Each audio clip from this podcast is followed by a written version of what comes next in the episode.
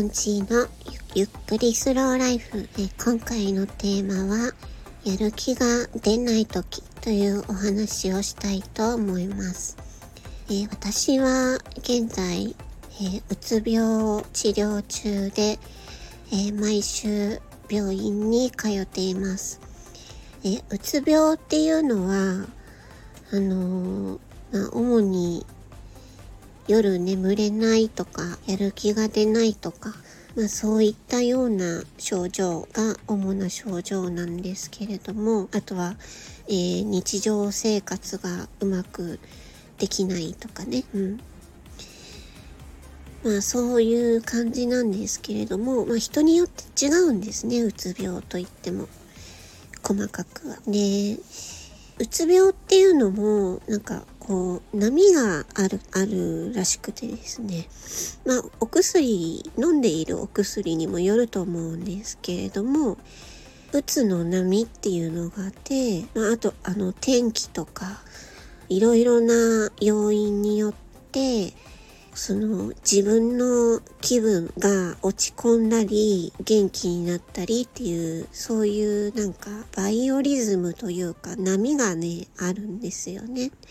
まあ、気圧も波がありますしね。えー、普通の普通のって言っちゃダメだな。えっ、ー、とうつ病ではない人っていうのでも実はあの、うつ状態っていうのになる時はあるんですね。そう。で、そういう時が、すご、うつ状態がひどくなってしまった時が、うつ病っていう風になるんですね。そう。なので、私はうつ病じゃないっていう方でも、なんかやる気が出ないなとかね、何をしても楽しめないなとか、気分が沈んでしまうとかね、まあ、そういうことがあったら、もしかしたら、うつ状態になっているのかもしれないです。まあ、そのうつ状態の原因もいろいろあると思うんですけれども、そういう時は、うつ状態になっている時は、ま、うつ病の時もそうなんですけど、とにかく、あの、休むことですね。無理せず休む。ゆっくり休むっていうことが大事。で、そこで頑張っちゃうと、あのー、ますます体に負担をね、まあ、ストレスも大きくなっちゃうし、体に負担もかかるし、心もしんどくなって、うつ状態がひどくなっちゃうと、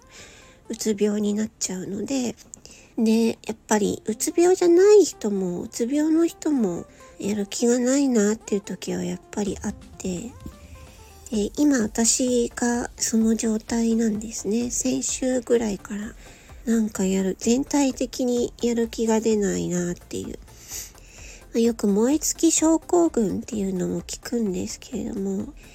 あれに似た感じかもしれないですけど、何かに夢中になってやって、それが終わった途端にパタッと燃え尽きるっていうね。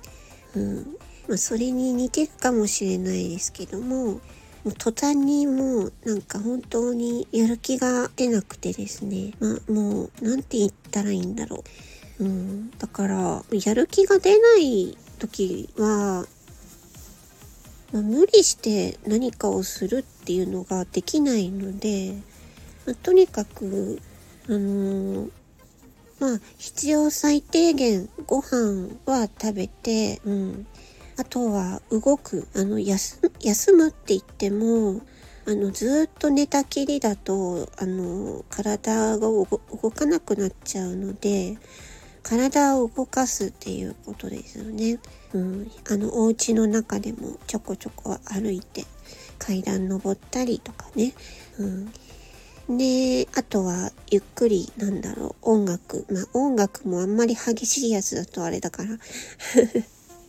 ま、自分の好きな音楽とか、あとはなんか、なんだろうな。私がよくやるのは、あの、動物の動画をよく見 るんですけどあと、ちいかわとかね。動物の動画を見るのが今はやっぱり一番自分が癒されてるなーって思う時間かもしれないです。だから自分が、自分がこれをして癒されるなっていうことを、うん、やると、なんか、やる気がなくなっても、やる気がなくなっても、その、動物の動画を見るっていうことはできるから、うん。まあそんな風にしてね、ゆっくり過ごしています。うん。一応、あの、食欲もね、まだあるので、まあ大丈夫だと思うんですけど、うん。なんか、来週はちょっと病院お休みだからお盆でね、なんか穏やかに過ごしたいなって思っています。なので、あの、ちょっとね、ツイッターじゃなくて、えっと、X からの発信をちょっと少なめにしたりとか、うん、ネット、ネットでの発信活動はちょっと控えめにしたりとか、うん、まあ、そういう風にしてゆっくり過ごそうかなって思っています。というわけで、あ、今、今、まさに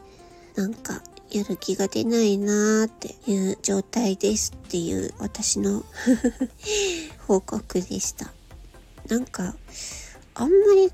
今までこんなにやる気が出ない期間が長いのはあんまりなかったんですよね。